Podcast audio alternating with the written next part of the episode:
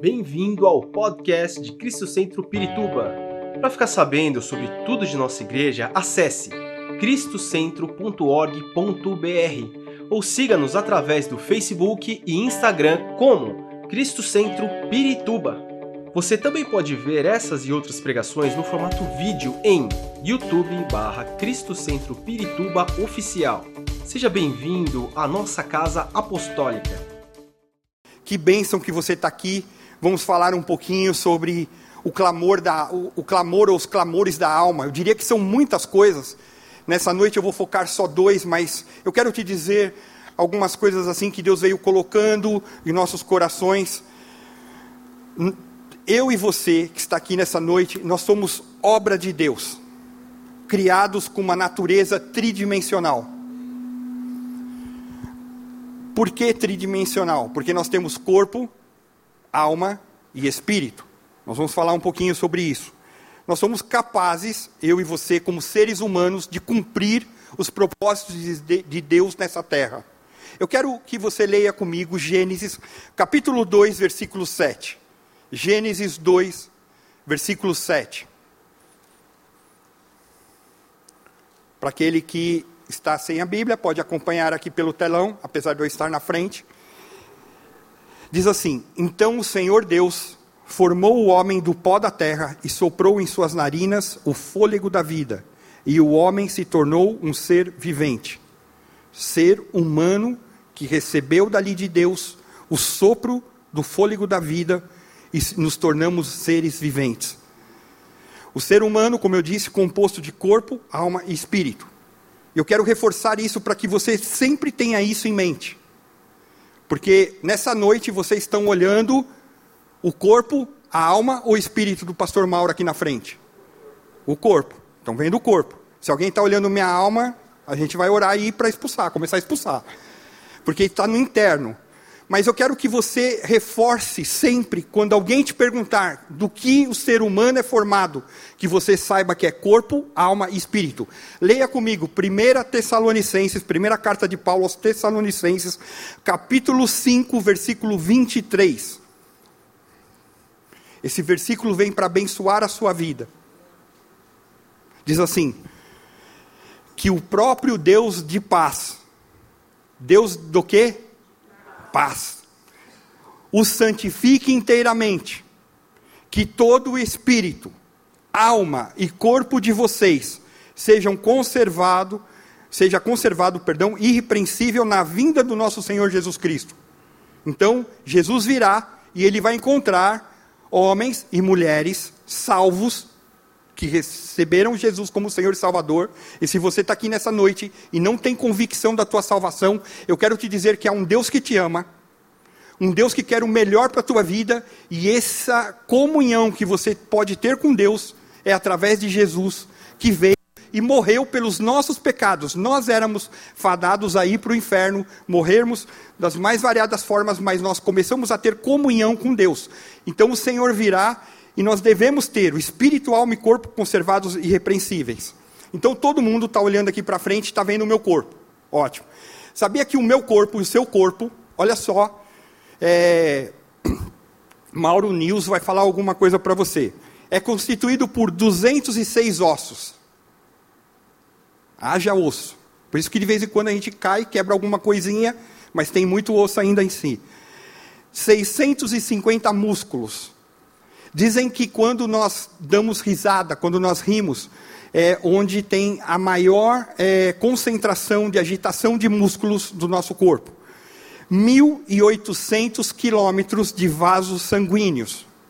Um coração que pulsa cerca de 4.200 vezes por dia. 18 elementos grandes que integram o nosso corpo essencial. Então a gente que elementos, pastor? Sistema circulatório, sistema respiratório, e vai por aí afora, de locomoção e vai nessa pegada toda. Você já pensou que dentro do teu corpo, eu fiquei impressionado, 1.800 quilômetros de vaso sanguíneo. E de vez em quando a gente fura o dedinho e fala, ai meu Deus, perdi todo o sangue. Não, tem sangue pra caramba ainda. Olha que bacana que é. Então esse corpo que Deus nos deu, que eu e você estou vendo cada um aqui, glória a Deus, é o edifício de habitação da alma e do espírito. Dentro de nós está a alma e o espírito. Vamos olhar agora cada um deles. Quando Deus soprou vida, conforme nós lemos lá em Gênesis, ele sopra vida, sopra o espírito, sopra parte da natureza do homem e eleva a condição que o homem seja um ser que raciocina. Por isso eu quero te dizer algo não importa que alguém tenha falado o contrário, eu quero declarar a inteligência de Deus na tua vida. Você tem raciocínio, diferente do que são os animais. E Deus também, além de trazer o raciocínio, Ele também nos torna seres espirituais. Nessa pegada de espiritual, eu posso estar com Deus ou estar sem Deus. E nós vamos trabalhar um pouquinho nisso daí. A alma é a identidade de cada homem, de cada mulher. É o princípio inteligente do corpo. Se utiliza dos órgãos, dos sentidos, de todo esse aparelho que eu falei dos 18 sistemas do corpo pra, como resultado para que nós tenhamos a nossa personalidade. E a personalidade é de cada um. Alguns são mais tímidos, outros mais expansivos. Uns são mais chorões, outros mais alegres. E cada um tem um jeito. E glória a Deus, porque você é do jeito que Deus quer. Somos então resultado dessa criação. A alma, ela é composta por emoção, vontade, pensamentos e razão. Então, se nós temos algo que clamar, é porque alguma coisa ou da emoção, ou da vontade, ou do pensamento, ou da razão deu errado. Quando a gente clama. Exemplo. Sim, um exemplo bobinho. Quantos aqui já pensaram, como eu, falando assim: meu, que burrada que eu fiz? Quantos aqui? Todos. Sim ou não? Mas espera aí, não é a gente dentro de nós fazendo? Por que, que a gente faz umas bobeiras de vez em quando? Porque a gente erra. Então, essa, às vezes a nossa emoção nos levou a chorar no momento, ou rir, ou, ou nós tomamos, a vontade faz com que a gente tome a decisão, então eu posso fazer isso ou fazer aquilo conforme eu quero. Mas quando a gente entra na parte do espírito, que é a parte superior da natureza humana, que pode se ligar com Deus ou não se ligar com Deus, é onde eu começo a entender que não é mais a minha vontade, que não são mais as minhas emoções, que não são mais meus pensamentos, que não é mais a minha razão, porque muitas vezes a gente se acha a razão de tudo, mas é a vontade de Deus. Porque o nosso espírito fala: peraí, eu tenho que fazer a vontade de Deus. Então, nosso espírito nos orienta a fazer aquilo que deve ser de Deus. Por trás do nosso espírito, nos ajudando, eu quero te dar uma boa notícia nessa noite Deus, quando nós recebemos Jesus Cristo, ele mandou o Espírito Santo, que ele vem nos orientar e falou: Mauro, você fez burrada, não é assim, anda desse jeito. Então o Espírito Santo vai orientando a nós e nós vamos nesse processo dali da salvação, caminhando até Jesus voltar ou nós morrermos, num processo de santificação, de mudança de vida. Exemplo, vamos dizer que eu sou uma pessoa que eu falava muito palavrão, palavras obscenas. Na hora que eu entendo que não é a minha vontade, aquilo pode ter vindo na minha mente, mas o Espírito Santo fala, orienta lá dentro de mim, falando assim: não vai falar. Eu calo a boca e travo e começo num processo de restauração. Então a mudança, a gente começa a trabalhar essa mudança. Até aqui, ok? Amém? Com o pecado, quando entra o pecado, o pecado é eu não fazer aquilo que Deus quer e querer ser superior a Deus ou fazer da minha maneira, tudo começa a ser afetado. Então, esse homem que foi criado na perfeição do espírito, alma e corpo, ele começa a ser afetado lá no interno, nas suas emoções. Exemplo do pecado: Deus deu uma ordem: olha, Adão, você pode comer de todas as árvores que tem aqui, mas árvore, o fruto da árvore da ciência do bem e do mal, você não pode. Isso daí você não pega, beleza? Beleza. Então fizemos um trato, Deus e Adão. Adão, ele erra. Ah, pastor, mas foi Eva. Deus deu a ordem para Adão. Adão foi banana e, e não tomou posição. E nós sofremos. Eu penso quando eu estiver lá na glória, eu vou falar, Adão, que isso, cara? Olha quanto que eu sofri na terra por sua causa. Mas vamos lá. Então, olha só, Deus deu essa posição. A primeira coisa, quando Adão enxerga, porque Adão, todo dia, a palavra fala que todo dia ele ia bater um papo com Deus. Eu estou contextualizando, tá? trazendo para a linguagem, nova linguagem, versão Mauro. É, então, todo dia, Deus ia bater um papo com Adão. Chegava lá, tinha uma conversa. Deus chama Adão. A primeira coisa, quando ele erra, ele peca, ele vai se esconder de Deus. Por quê? Porque ele sabia que ele tinha feito burrada. Quando nós, na nossa vida, no dia a dia, fazemos uma besteira, muitos têm a tendência de, ah, eu não vou mais na igreja. Ah, eu não quero mais estar cooperando. Eu não quero mais buscar. E é nessa hora que nós mais precisamos do Senhor. Porque Ele é um Deus que Ele pega o homem caído e levanta e ergue. E se você chegou assim nessa noite aqui, numa vida que talvez tenha passado por erros e erros e erros, e isso te machucou, eu quero te dizer que o Senhor está aqui para te erguer e falar: vem cá, filho, vamos caminhar novamente. Então há um Deus de restauração. Quando os pensamentos que compõem a alma estão interrelacionados com a mente, nós temos a faculdade intelectual ou a inteligência. Então Deus nos dá sabedoria. E é legal porque a Bíblia fala assim: quem tem falta de sabedoria, peça a Deus, que a todos dá, literalmente. Então eu quero trazer algo aqui. Eu não sei porque o Espírito Santo está me levando a isso. Quantos aqui têm desejo de fazer uma faculdade, mas até agora não conseguiu por N motivos? Levanta a mão. Você crê que Deus pode te dar isso? Vamos orar por isso?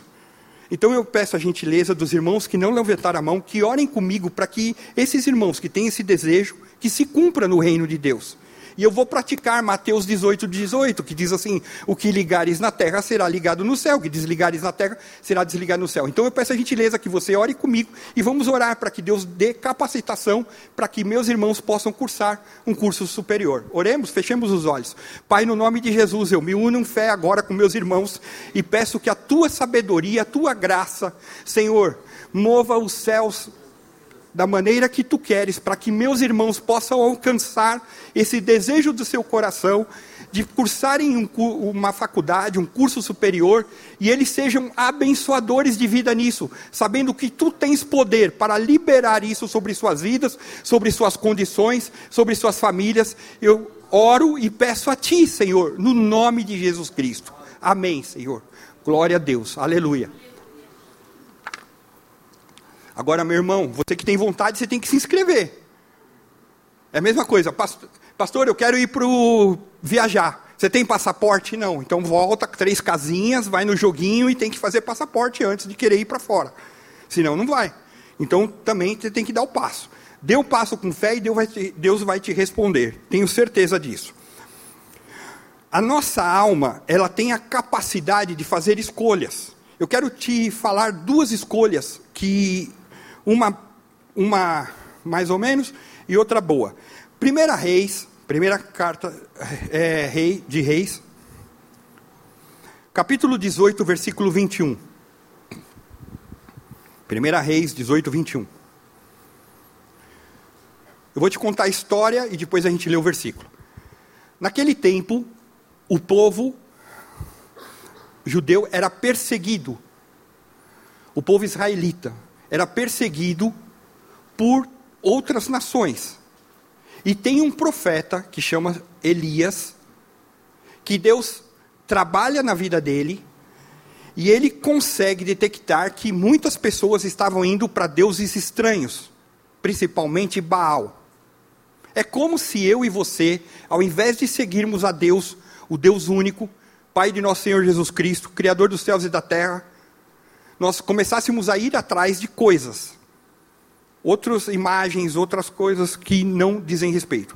Então chega uma hora que esse profeta chamado Elias, ele chama ali o povo para dar uma, é, uma alertada. E ele fala assim: Elias dirigiu-se ao povo e disse: Até quando vocês vão oscilar entre duas opiniões? Em outras versões está entre dois pensamentos. Se o Senhor é Deus, siga-no.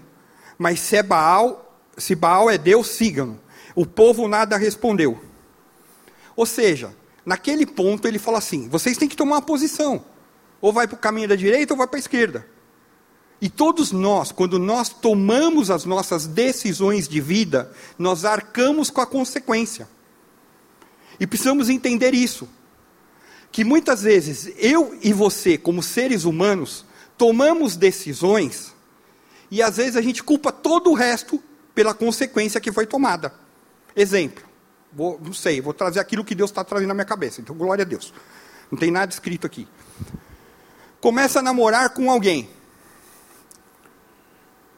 é permitido ter sexo antes do casamento? É correto? Não, isso é fornicação. É pecado. Ah, mas eu me envolvo. Ah, porque é tão bacana, tal, vamos lá. Aí a melancia vem, a barriga cresce, come uma melancia. É o diabo. Não, não foi o diabo, foi você que praticou sexo ilícito. Então arque com as consequências. Ou seja, tem situações que nós queremos empurrar para os outros, sendo que nós tomamos aquela decisão e as consequências vêm para a gente. Um outro exemplo, no mês passado, se não me falha a memória, nós estamos em junho, isso, maio, a gente falou muito sobre Josué, que houve um momento que o povo estava indo para tudo quanto é lado, mas Josué falou assim: Eu e a minha casa. Lembram-se do tema do mês passado? Fizeram o quê? Serviremos ao Senhor. Então ele toma uma posição de que pode estar o caos, mas eu vou tomar a posição de seguir ao Senhor. Então nós temos que ser convictos naquilo que nós fazemos. Na tua caminhada cristã, quando você tiver dúvida, você vai orar e falar: Senhor, que posição que eu devo tomar? Porque às vezes a gente sai tomando decisão à torta e à direita, principalmente quando nós estamos nervosos. A gente toma decisão que a gente pode afetar os outros com a palavra, a gente pode causar um, caos no relacionamento, seja com os pais, com a esposa, com os filhos, e depois a gente, para corrigir, é só a misericórdia do Pai. Então precisamos tomar cuidado das nossas decisões. Eu quero te dizer algo. Talvez você, na tua história de cristianismo, você já ouviu falar do livre-arbítrio humano. Quer dizer isso. Deus não interfere na tua escolha de decisões. As escolhas são geradas na alma, começam na mente, passam pelas emoções e alcançam a vontade, que é onde você toma essa decisão ou essa decisão. O que eu gosto muito da Bíblia, porque sempre o Senhor traz alertas. Em vários momentos que o homem é, ele cocheou, ele, é, ele se dividiu entre dois pensamentos, o Senhor traz orientação. Tem um momento na Bíblia que o Senhor fala assim: Olha, eis que eu ponho diante de ti o caminho da vida e o caminho da morte. E ele fala, uma sugestão: escolhe, pois, a vida, para que viva você e a tua descendência. Ou seja, Deus vai trabalhar em cima da tua decisão. Tomamos decisões certas? Beleza. Tomamos decisões erradas? Tomamos na cabeça. É assim ou não? Com dor no coração, né? A emoção é o conjunto das reações variáveis em duração e intensidade. Exemplo: muitas pessoas aqui passaram por, nesses últimos tempos, por luto, pelo processo de luto, que é difícil, não é fácil. E aí, algumas pessoas querem julgar o luto do outro. Porque um chora mais, outro chora menos. Nós não podemos julgar, porque cada um age da sua maneira às vezes a duração de um luto é muito extenso, outros são menores, a intensidade também. E muitas vezes a gente olha para os outros e queremos julgar as emoções deles, mas a gente tem que julgar a nossa. Às vezes a gente quer olhar o cisco do irmão, sendo que a gente tem uma trave no nosso olho. E Deus quer que a gente olhe para nós. Hoje nós viemos aqui para cada um de nós falarmos: minha alma está legal, ou eu preciso urgentemente de Deus? E eu quero te dar uma boa resposta, porque o Senhor está aqui para curar as almas feridas. Nessas, nessas emoções é onde nós expressamos nossos sentimentos, gostos, alegrias, tristeza, amor, ódio. Ou seja, a alma, nossa alma, ela é capaz de produzir emoções positivas ou negativas. Por isso, agora sim, entrando naquilo que o Senhor trouxe, trazendo então corpo, alma, espírito, trouxemos algo para todo mundo entender. Eu quero ler contigo o Salmo de número 42, versículos 1 a 8. Salmo 42, versículo 1 a 8.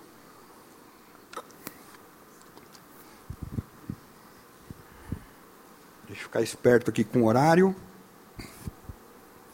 Salmo 42, 1 a 8 diz assim: Como a corça anseia por águas correntes, a minha alma anseia por ti, ó Deus.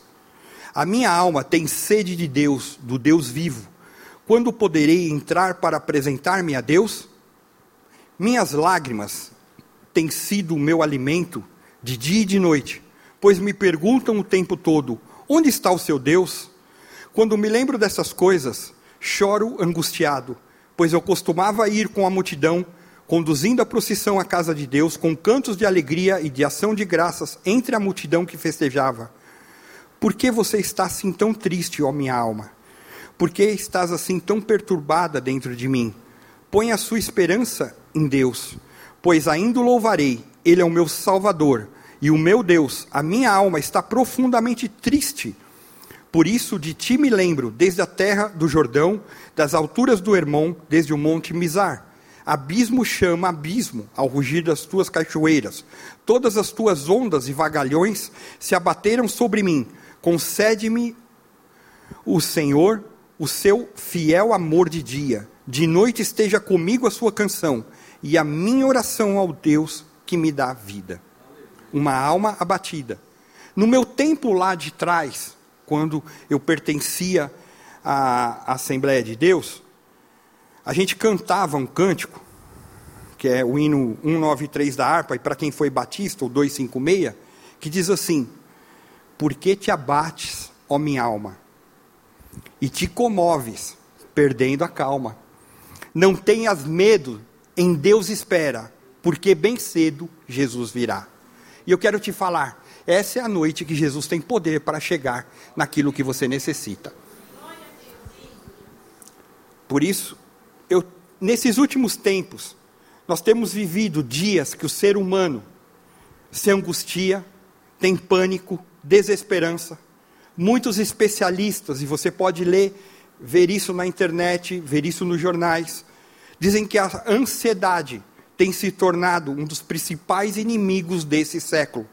Quantas crianças, quantos adolescentes, quantos jovens, quantos adultos que nos momentos de pandemia não podiam ir para a escola e desenvolver um quadro de ansiedade.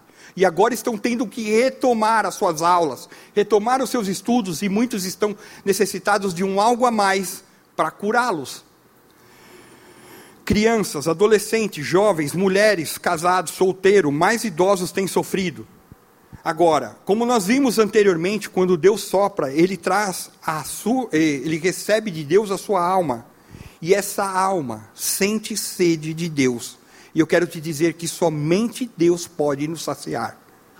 Muitas pessoas vão tentar saciar a sua alma na comida, outros nos prazeres, outro na bagunça, outro nos festivais que vão ter, outros no carnaval, mas somente Deus pode preencher, porque lá dentro está a essência de Deus na nossa vida. Essa sede da presença de Deus, sede do seu perdão, sede do seu amor, da sua proteção, sede de comunhão, sede de alegria. E o que você veio buscar nessa noite?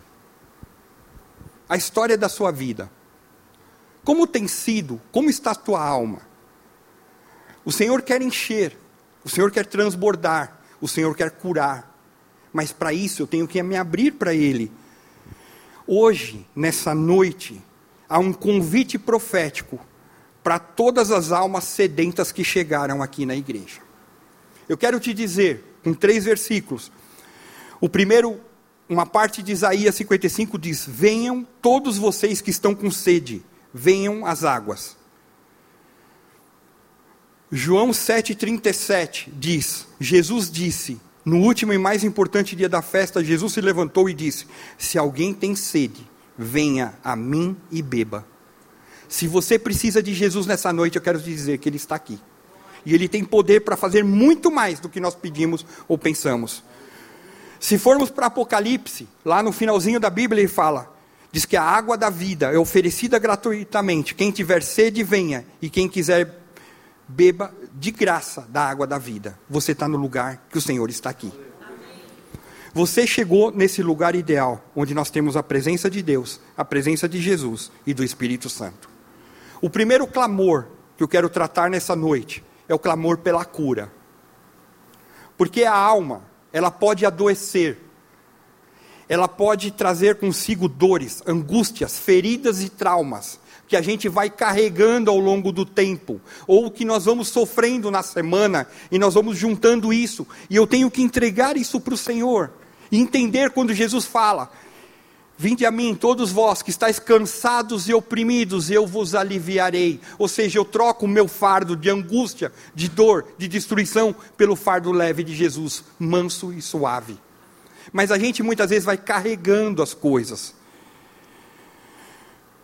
Muitas vezes a alma ela é ferida pelo pecado que cometemos, pelos erros que nós fizemos e nós sabemos que nós cometemos esse, esses erros. Se eu pequei, eu devo pedir perdão a Deus e fazer aquilo que Jesus sempre ensinou: vai e não peques mais. Fugir desses erros. Muitas vezes, eu quero te dizer que a gente passa batido na nossa história de vida com as coisas, e o pecado te leva para a morte, uma morte eterna. O Senhor fala através da vida do escritor de Romanos, capítulo 6, 23, pois o salário do pecado é a morte, mas o dom gratuito de Deus é a vida eterna em Cristo Jesus, nosso Senhor. A cura da alma está em Deus. Leia comigo o Salmo de número 103, versículos 2 a 4. Salmo 103, de 2 a 4.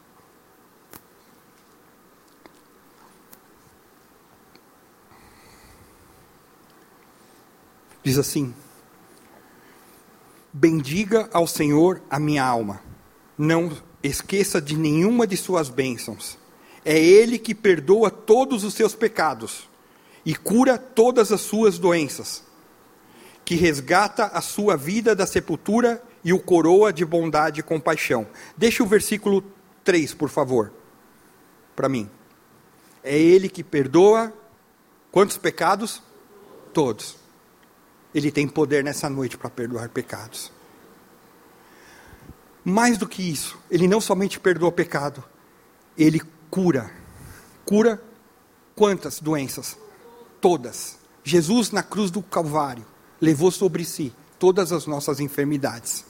E talvez você chegou aqui nessa noite necessitando de cura. E daqui a pouco nós vamos orar por cura. E eu creio que nesse nome que é soberano, na qual todo joelho tem que se dobrar, Jesus Cristo, que por muitas vezes me curou N vezes, eu tenho vários testemunhos para dar. Esse mesmo Deus que operou na minha vida é o Deus que está aqui nessa noite é o Jesus que está aqui nessa noite. E Ele tem poder para curar, mas você precisa entregar isso para Ele. O Salmo 30, versículo 2 diz: Senhor, meu Deus, a ti clamei por socorro e tu me curaste ele garante isso. Clame ao Senhor e seja curado de toda angústia. Talvez nesses tempos aí, você está com dificuldade para dormir, os medos chegaram, e Deus quer curar isso daí também. Eu lembro, numa, há pouco tempo atrás, nós tivemos uma reunião da equipe ministerial dessa igreja. E alguém estava manifestando dificuldade para dormir, espanto noturno. Estamos a orar para que seja expulso todo e qualquer espanto noturno. Eu quero te dizer que o socorro da alma vem do Senhor. Talvez você tenha vivido dias de solidão, e isso trouxe porque alguém te rejeitou e você tem se sentido desprezado. Quero te dizer que nesses tempos de pandemia, a gente viu muita família, infelizmente, esfarelar, divorciar, separar. Por quê?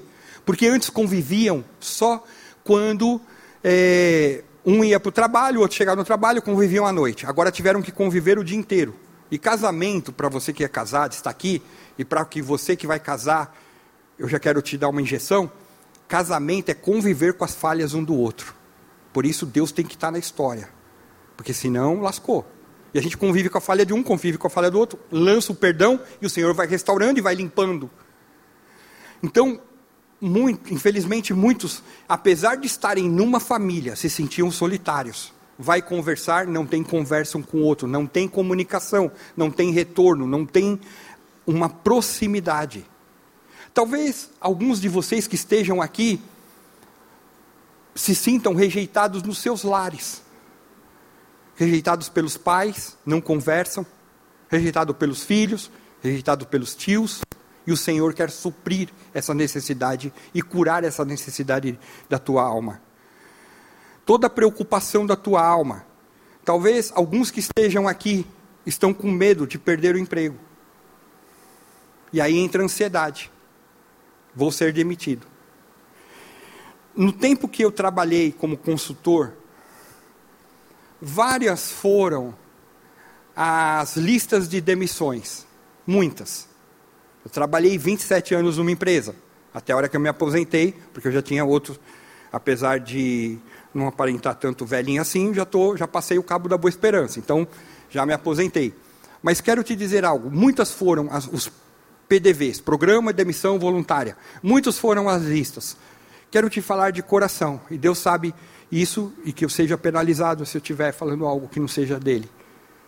Em todos os momentos, Deus nos guardou e Deus trouxe paz ao meu coração. Eu nunca estive ansioso. A única vez que eu estive ansioso, eu estava contando hoje um pouquinho, foi no finalzinho quase, antes de me aposentar, que eu recebi uma mega proposta de emprego e eu estava tendencioso a ir para essa empresa. Quase já no processo já de... Então eu estava ansioso no sentido de vou, não vou, tal. E aí Deus trouxe a resposta necessária. Você está Coloca o teu emprego perante o Senhor. Senhor, meu emprego está trazendo angústia para minha alma. Eu quero te colocar perante ti. É o altar de Deus, entrega a Ele. Às vezes são seus filhos que têm trazido angústia. Porque nós, quando jovens, faz tempo que aconteceu isso comigo, com jovem, né? É, às vezes a gente acha que sabe tudo, que a gente vai tomar as decisões, e pode ser que você, como pai ou como mãe, você esteja passando isso os filhos que muitas vezes não querem obedecer. Nós precisamos entregá-los a Deus e deixar que o Senhor guarde, porque a gente não vai botar uma algema nos filhos e fazer com que eles andem amarrados a nós o tempo inteiro. Então nós precisamos da proteção do Senhor. E Ele tem poder para curar, mas pode ser que a tua alma esteja angustiada nesse aspecto e o Senhor quer trazer cura. Talvez a gente nesse processo de vida, a gente tenha tido ódio em alguma situação a gente tenha tido raiva. E aquilo, é, ele começa com uma ira. Uma ira é algo que eu não gostei, fiquei chateado, fiquei birrento, alguma coisa assim. Mas se eu dou vazão para aquilo, aquilo vai crescendo e pode se tornar uma raiz de amargura. E aí eu me afundo. E eu posso perder a comunhão com Deus, perder a comunhão com os outros, porque aquilo cresceu e me tornou mal. E eu não exerço aquilo que a Bíblia fala em Gálatas de fruto do Espírito. O fruto do Espírito me leva a ter domínio próprio, me leva a ter longanimidade, paciência. Pastor, é difícil. Eu falei, é verdade, é difícil. Por isso que a gente precisa do Espírito Santo nos ajudando. Porque nós fazemos o que está contrário, mas o Espírito vem nos ajudar. E nessa noite você pode pedir a proteção do Espírito Santo para nessas áreas trabalhar na sua vida. Talvez você tenha tido também pessoas que te jogaram palavras para baixo, te maltrataram, te humilharam, com orgulho, com altivez, com arrogância, e você pegou essas palavras, lembra? Aquilo que nós ouvimos, aquilo que nós colocamos, primeiro vem na nossa mente, e nós ficamos raciocinando aquilo. E talvez você pensou e passou uma semana cheia de tribulações, pensando: peraí, eu não sou assim, eu faço isso, eu faço aquilo. E tua mente está conturbada. E o Senhor tem poder para curar a tua alma nessa noite. E a tua mente faz parte disso. E pode ser que você precise também da cura física. A cura física de algo que está em desequilíbrio no teu corpo. Em todos aqueles 18 sistemas, como eu te falei, pode ser que algo esteja descontrolado. Eu quero te dizer que Jeová Rafá, o Deus que cura, está aqui também nessa noite. Pastor, e aí? Daqui a pouco nós vamos orar por cura. E você vai colocar isso para Deus. Você vai falar com Deus, Senhor, eu estou com isso, eu quero te entregar isso. Traz, vem Jesus, eu quero trocar esse fardo nessa noite. O segundo aspecto que a nossa alma pode clamar é por liberdade. Muitas pessoas estão procurando gabinetes, consultórios, grupos de apoio, derramando o seu coração em lágrimas, confessando que as suas almas estão aprisionadas por alguma situação, alguma situação do passado, alguma coisa que travou a mente. Muitos guardam segredos sem saber como sair dessas cadeias, desses grilhões que os prende. Uma das coisas que eu gosto da Bíblia é porque a Bíblia fala como que a gente deve detectar pessoas realmente cristãs. E é muito fácil, eu quero te dar um ensinamento de hoje para o resto da tua vida. A Bíblia fala assim: pelos frutos os conhecerei. Tem gente que tem cara de crente, corpo de crente, parece crente, mas não é, é igual Denorex. Porque não tem fruto, ou o fruto é ruim. Porque tem gente que aqui na igreja é fantástico vive uma vida que é maravilhosa. Ser sal no saleiro é tremendo. Mas ser sal lá fora é onde pega.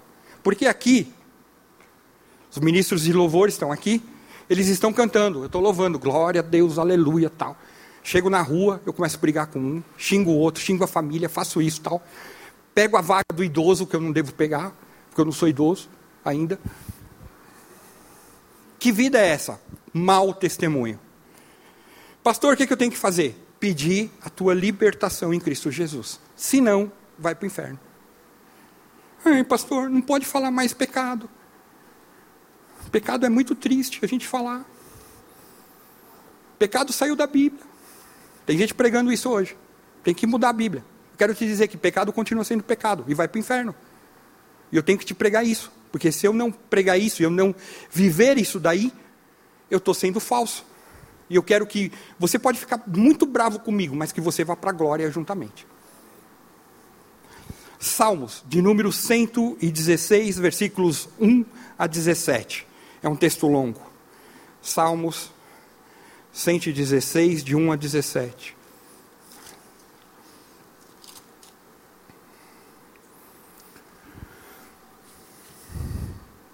Glória a Deus, aleluia.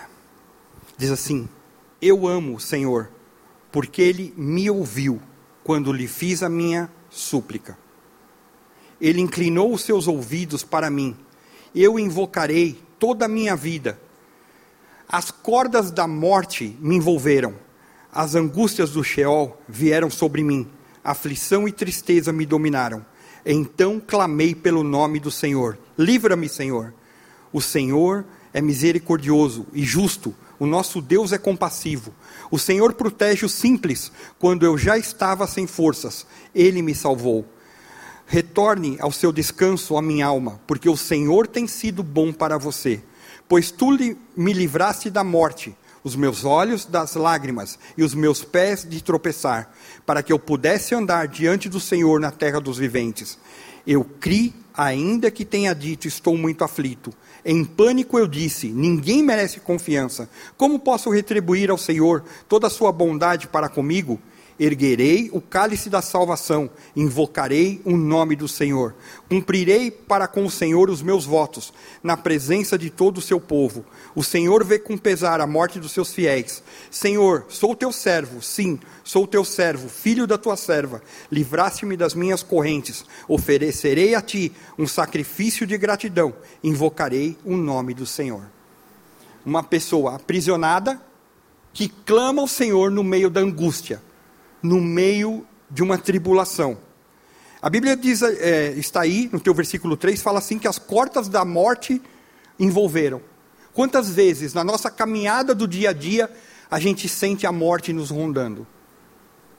E o Senhor nos livra. Angústias do inferno. O versículo 6 fala sobre abatimento e prostração. Quando a gente começa a ter o abatimento da alma, a gente não tem forças para orar, A gente não tem forças para chegar a Deus e a gente precisa de ajuda. Levantar a mão e falar: Senhor, me socorre, me livra das situações. Sensação de morte, versículo 8. Lágrima nos olhos, quantos têm chorado? Nos mais variados horários do seu dia, pés que se aproximam da queda, aflição aguda, corrente que nos prendiam, mas Deus pode libertar a tua alma nessa noite, e Ele tem poder. Amargura no grego tem o sentido de ferir, já no hebraico ele quer dizer algo pesado. Toda vítima de amargura guardou lá e está caminhando com essa amargura no teu coração, tem feridas profundas. Ainda que fale, eu não tenho, mas lá dentro tem. Porque na hora de colocar a cabeça no travesseiro, fala: Ó oh, Senhor, tem misericórdia de mim. Hebreus 12, 15 é um texto muito conhecido. Fala assim: cuide que ninguém se exclua da graça de Deus. Olha a profundidade, que ninguém se exclua da graça de Deus. Deus oferece graça sobre a nossa vida que nenhuma raiz de amargura brote e causa perturbação, contaminando a muitos. Porque quando a gente está amargo, quando a gente está mal, é como se fosse você pegar numa fruteira, você coloca laranjas ali muito boas, laranja pera, assim, gostosa, com um suco bem gostoso, e você coloca uma laranjinha podre. Uma só. Ah, mas é uma só. Vai no outro dia. O que aconteceu? Ela contaminou outras laranjas. E Deus quer espremer um suco bom da sua vida. Mas pode ser que essa raiz de amargura está te levando para o buraco. Quando leva a gente para o buraco, a gente não tem vontade de orar.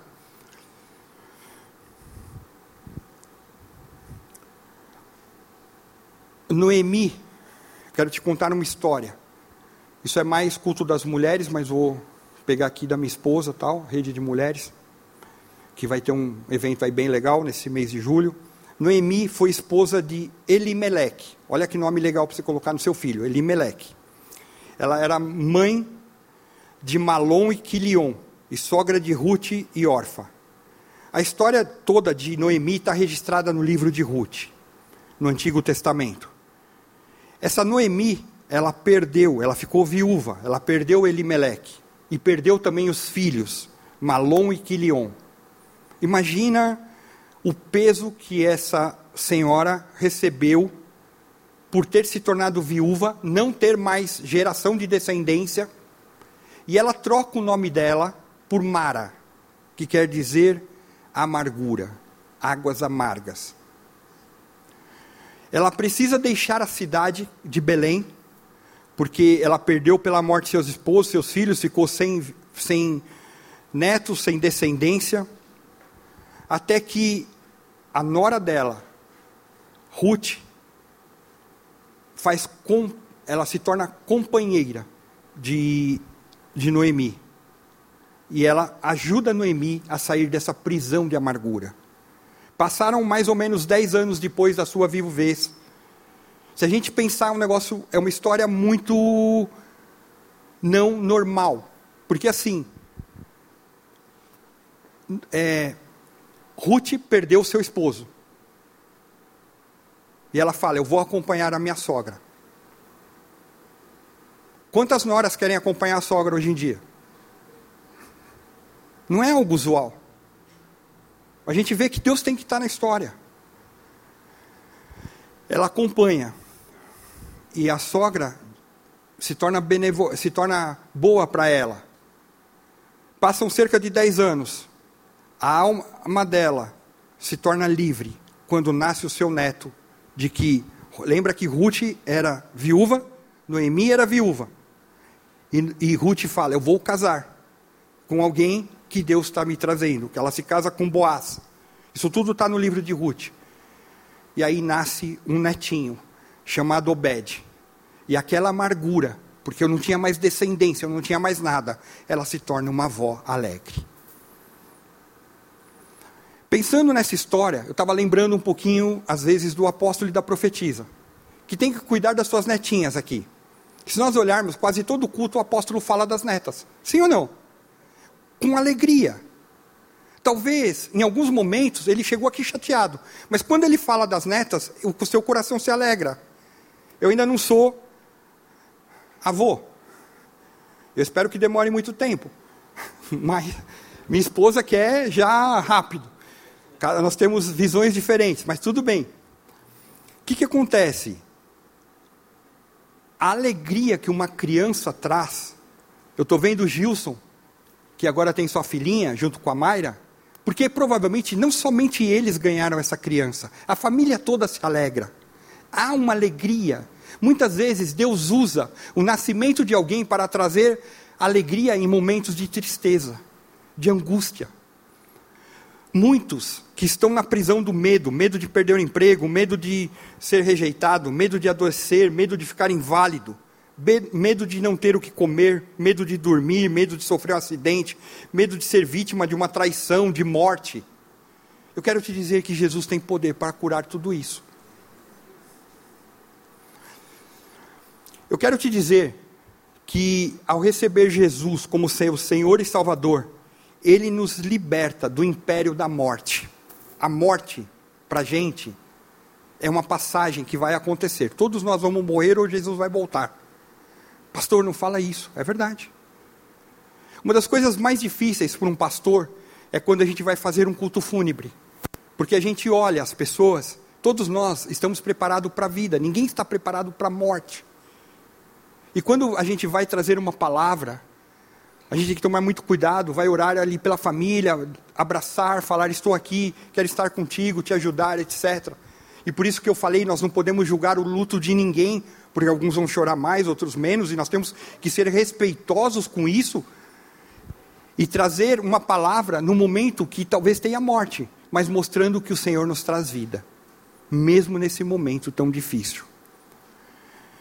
Abra comigo a tua Bíblia em Hebreus, capítulo 2, versículos 14 e 15. Hebreus 2, 14 e 15.